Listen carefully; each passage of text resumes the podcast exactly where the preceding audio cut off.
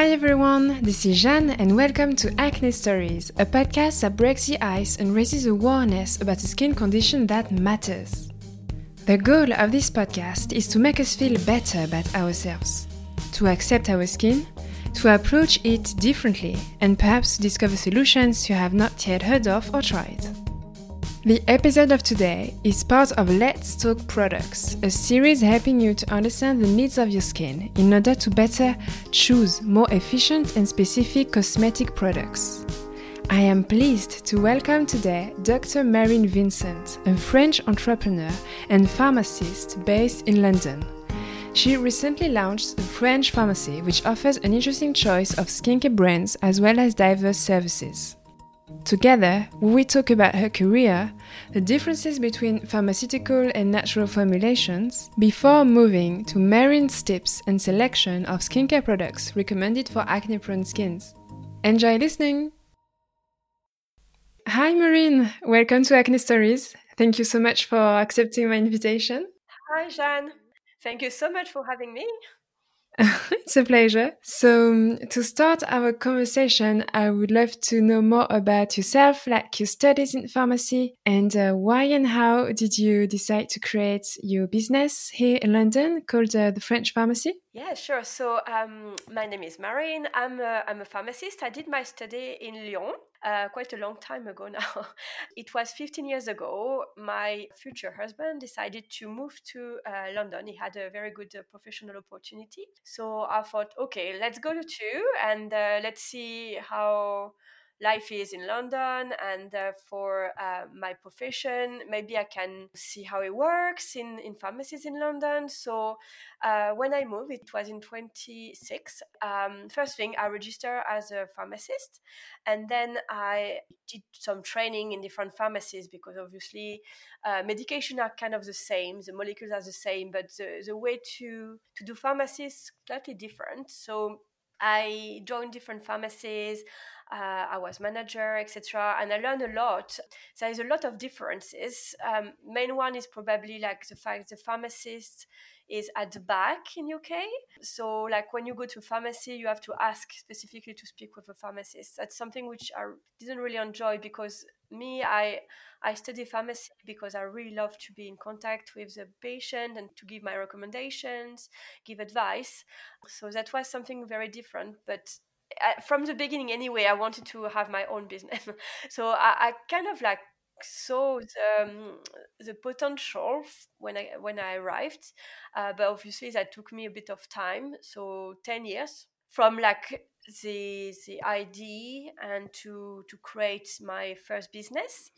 So in 2016, I decided to quit my job uh, as a pharmacist. Uh, I was manager in a pharmacy. My boss just said to me, "Oh, you're too much at the counter," because I was trying to do, you know, the pharmacy I know and I love. Um, and I, I, thought, like, you know what, this is enough. I have enough. I just want to do the pharmacy the way I, I like. So it was again in 2016. It was in February. So I did my business plan, etc. Found the premises in Clapham, so it's South London, where I live. Well, after a few months, we opened in August actually on the same year. Uh, I opened Make Me Feel, which is a parapharmacy, and my whole concept was about well-being. So i wanted to have a place where you can come to have advice and good products and but also like you can see consultants. So we work with like around 15 consultants acupuncture osteopaths naturopaths nutritionists. Um, so this is really what i wanted to create. Yeah, so it was nearly five years ago, actually. Now I can't believe it. Um, the plan for 2020 was to open a second store in central London because I have a lot of requests for central London and I have the online store called the French Pharmacy as well. So that was making sense for me to have something more central called the French Pharmacy as well. So in January, I started to search on premises. And then obviously, we had the massive uh, crisis with the COVID. But I, I found a, a very good premises in Marylebone. Marylebone has that very village feeling, which Clapham has got as well. So I really wanted to have this kind of like community feeling. So it was in July, and uh, because it was a perfect location, I thought, okay, let's go. Doesn't matter the COVID. So time to do all the paperwork and to to redecorate and to create everything from scratch again. Um, so we opened in October 2020, so only a few months ago actually. And uh, we have the license to be a pharmacy as well. That's a major difference because in Clapham is what we call a para pharmacy. So like all the product, but like we've not the license for doing prescriptions. But in the French pharmacy in Marylebone, we do. All right. Okay. Well, the concept is very interesting. And uh, I've seen some pictures of the French pharmacy store on Instagram, and uh, it's lovely. I would love to visit as soon as we can travel again. yeah, thank you. I love decoration as well. so I've tried my best. And of course, we have two therapies room as well it's the same concept again. So like just to work with like very good practitioners and we can propose the best to have a, a global approach as well for well-being and, and health etc for me skincare is really part of the well-being uh, the big word of well-being. If you're good with your skin if your skin look good i mean of course it's part of your well-being isn't it? It's really the concept is all about that. Um, and yes we have two therapy rooms trying to build a team. Uh, so far we have an acupuncturist uh, osteopath. We have a lovely lovely uh, facialist. She's brilliant. She works with Decléor and Caudalie as well. But obviously now we have to wait till we can fully reopen. Mm-hmm, indeed yes but what I found also very interesting with the French pharmacy is the diversity of brands you have amongst your selection. I have seen you have uh, like uh, some French pharmaceutical brands like uh, La Roche-Posay or SVR, but you also have like smaller brands, more like indie or niche. I'm thinking of Galinée, whose concept with the microbiome is like very interesting, and also La Rosée or Savant Stories. Like, why did you choose to create such a kind of diversity? Um, because, well, I, I love skincare, obviously. uh, and um, there is some brands which are so interesting, uh, like Galinée, as you, uh, you mentioned. Galinée, like all about the microbiome. The, the, brand is unique on the market and it's super well done. So I really want to have a, a, a space where I can propose, yes, not only um, very big players on the market, like La Roche-Posay, and of course, like they are uh, very interesting brands as well. They do their research very well, so it's it's very important to to be able to propose them. But on top of that, there is like indies, uh, smaller brands, but very interesting. So I choose my brands when I mean by falling in love with them to be honest. So I try and if I think the concept is super interesting or super different of what I already have, I, I'm, very happy to be able to propose that to my customers. La Rosée as well, they both have been actually formulated by pharmacists so formulation are very well done they know what they are doing they are from the you know from the world of, of skincare yeah, true, of course. And there is something I would love to learn more about, and I, think the audience is very interesting in this point as well. What's the differences between the formulation of a pharmaceutical brand product and the formulation of a natural or organic brand? Um, so there is a lot of things to say about that actually. So organic necessarily means natural, but natural doesn't necessarily means organic. Um, so organic now a lot of people know is like a process of like no pesticides, etc., where the plants themselves are grown on a soil with no no pesticide, nothing nasty. In the in the beauty and skincare world, there is still a lot of like um, a, a lack of transparency. Like even if you have 10, 20 percent organic products in your in your product, you can still be, be called organic, which I'm sorry, but it's not very exact. So first of all, yeah, just be careful with like the appellations. I think uh, you have to look at the proper designations and like the proper seals by Cosmo or like the organizations they, they do the accreditations actually that's a good sign that the brand have gone beyond to to get uh, properly accredited as a pharmacist, I can swear there is nothing bad with chemicals. You have to know what the designation are, etc. But chemical doesn't necessarily mean it's bad. It's nothing to be like put against natural. In terms of efficiency, both can be very efficient. It depends of the molecules themselves, but any natural ingredient the base of it is it's a chemical.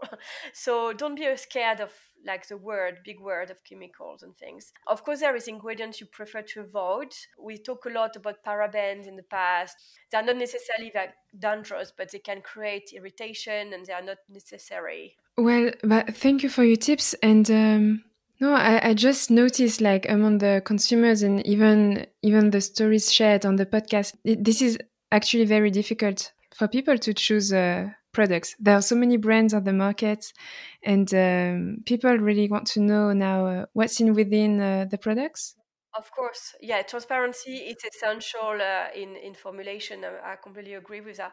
I think the best will be like to look on on internet uh, about what are the ingredients and what are the ones to vote. But to be honest, nowadays, like at least big players and like other brands are like trying so hard to be like what they call clean. Uh, it's a bit of marketing, but um, I see the point. The point is like, of course, like we want to know what is inside the, the cream you apply on your face.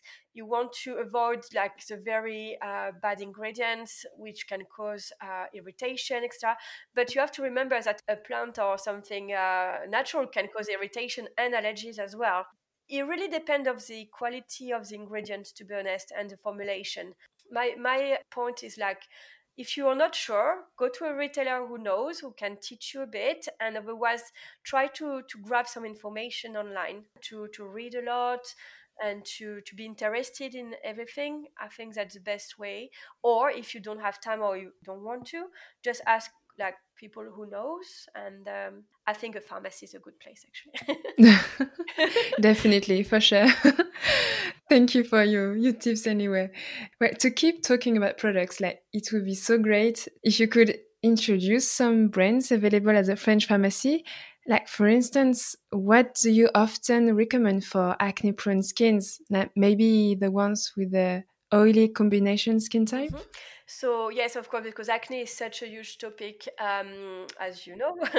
but thanks God, there is so many products available which really can make a huge difference for oily to acne prone skin. So the routine, maybe let's start with the routine. I, I will talk about products in the meantime. So the routine is first of all wash your face properly because that's the main point.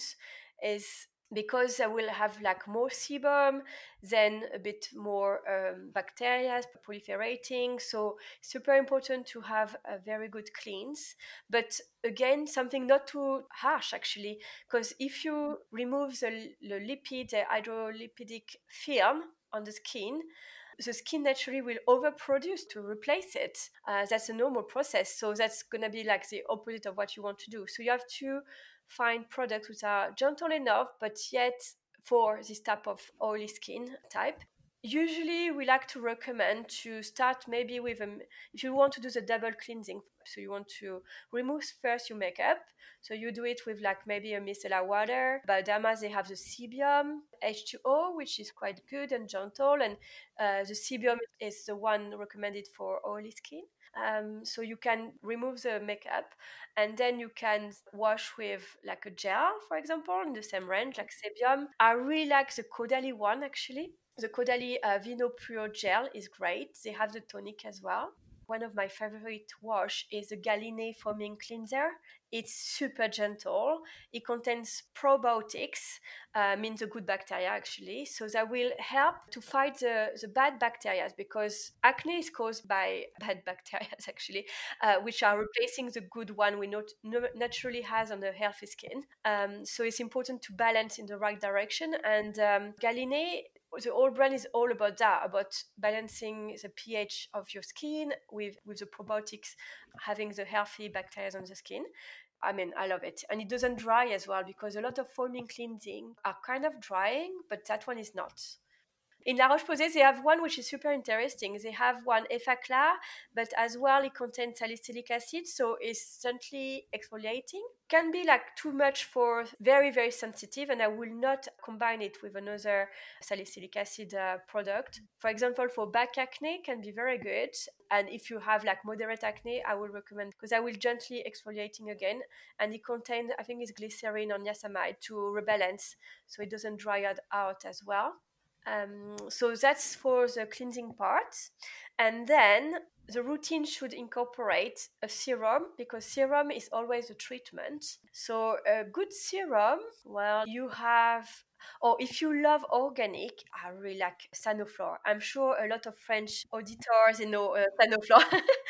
Sanoflore is a beautiful organic brand, very well formulated, and you can go uh, with that one for sure is organic because it's in a farm in the middle of nowhere, in the middle of France, and the soil is bio-organic, biodynamic. Uh, like it's a proper organic brand. I love it.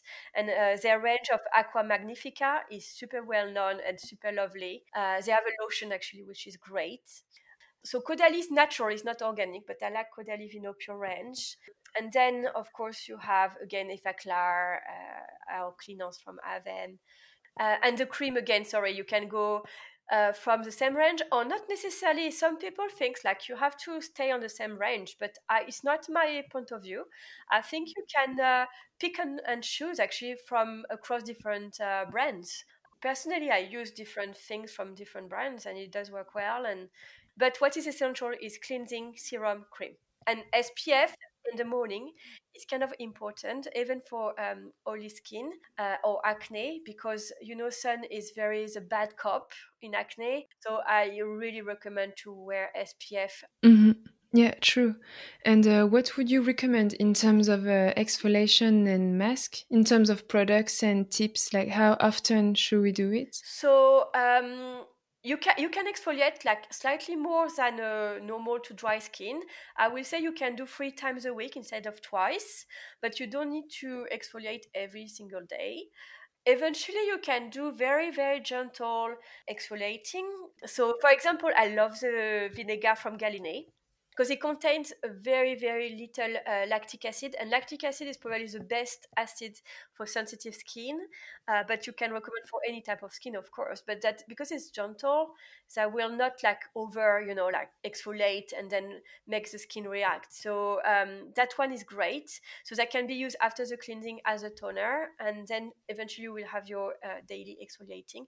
But i will not do like um, a strong exfoliating more than twice a week you know there's two types so you can do like with um, what is called mechanical action so like little grains uh, so for example la rosée they have a very gentle one Caudalie as well. They have two types, one with fine grains and one with thicker grains. So depend what you prefer. And then you have the peelings, what we call peelings, but it's like um, chemical peelings or exfoliators and then masks. So mask is great for having um, like an effect straight away but they will never think that a mask will treat all your problems so consistency is the key in every skincare actually. So you have really to stick on products you love because if you love your products you will do your routine religiously which is great. But a mask um, of course you have mask with again acids and you will have an instant glow I love the Ren one actually, the glycolic uh, mask. It's one of my favorites. You have the instant glow. Don't forget that acne, oily can need hydration. So sometimes you can uh, do that as well. If you do a mask once a week, twice a week, like that will never change your skin. That will never. So really, really, again, I insist, it's super important to to stick to a good routine. And then the mask is on top for a, a good boost and for uh, a lovely me time. okay, all right. Oh, I forgot to mention a lovely, lovely brand which I love and it's organic and the same. You can go like with no doubt. Is Dr. Hauschka. Uh, so Dr. Hauschka is a German brand and it's completely organic, but for sure as well the, the soil is biodynamic. The roses they use are like picked at dawn. I mean, like they, they take care of the ingredients and the farmers they work with. Uh, it's a beautiful brand, and they have um, uh, the cream you will choose from that range is a Melissa cream. So yeah, that, that's a great one. Okay, fantastic. Thank you so much. And uh, I'm also thinking of the services you have in store at the French pharmacy. You mentioned uh, um, a bit before, like you have an acupuncturist. Uh, do, do, you have like a kind of sessions for acne prone skins? Because there are so many new methods coming on the market. I'm also thinking of uh, the LED treatment, the micro needling. What, what do you think of this? Oh, I think it's great. I think I think, of course, like when you have to, like, first of all, sorry, let's talk about little scarring because of course when you have acne sometimes you have the little scars and to be honest it's probably the most bothering thing at the end uh, when you manage to treat your acne it's manageable it's fine and then you still have the marks so um, dermabrasion in that occasion will be fantastic because dermabrasion is like we are going back to exfoliation, but it's like going deeper with a machine actually. It's done by a specialist. Uh, we work with Dr. Thor, who is an aesthetic doctor. It's still gentle. You can do it even if you have sensitive skin. Not every every two weeks, you know, but like I will do it definitively. And those uh, techniques uh, to remove the dead cells. So you will need this type of expertise and uh, and tools and machines to to go deeper in the in the process because creams and skincare is not going very far in the dermis. It stay on the epidermis. It can't penetrate very far. So if you want something like to treat a bit deeper, yes, definitively, I will recommend certain uh, treatment. So micro needling, yes. Uh, dermabrasion for sure facial acupuncture it can be a great thing as well. I'm not a very good specialist of that so I, am not going to talk about it in details because i don't know it too much but i heard that it can be a good technique as well. I think as well in acne you have to think about all the the reasons behind the roots. That's why i'm working actually with specialists is because we have to address the issue from the root of it. So if it's a hormonal problem, you can do a lot of treatments, but if we don't rebalance the hormones properly, they will be always coming back. If it's like a stress related thing or like a nutrition uh, issue, we have to address that with a nutritionist. Again, that's very important to, to go uh, and find the why why there is acne or why I can't manage it, etc. Because skincare, I, I mean, again, that will that will help a lot, but that can't be magical on something which has not been treated from from the yeah from the issue initially. True. Yeah, acne definitely is very important to define the root cause of it, and then uh, we choose the right products. Exactly. Mm-hmm. All right. Well, thanks a lot, Marine. It was super interesting, and um, thank you. I'm gonna re-mention the products um, in the text of the episode. So perfect. Thanks a lot. Thank you so much. Have you. a good day. Bye bye. And you too. Bye. I hope you enjoyed this episode. If you're based in London, feel free to visit the French pharmacy located at 10 New Cavendish Street, Marylebone and to follow the news on the Instagram page at thefrench.pharmacy. If you would like to share your story or your opinion on the podcast, you can get in touch with me by writing to acnestoriespodcast at gmail.com. Feel free to share this episode on social networks and to review it on Apple Podcasts. Acne Stories is also available on Spotify, Deezer, and Instagram. Have a great day and see you soon for the next episode.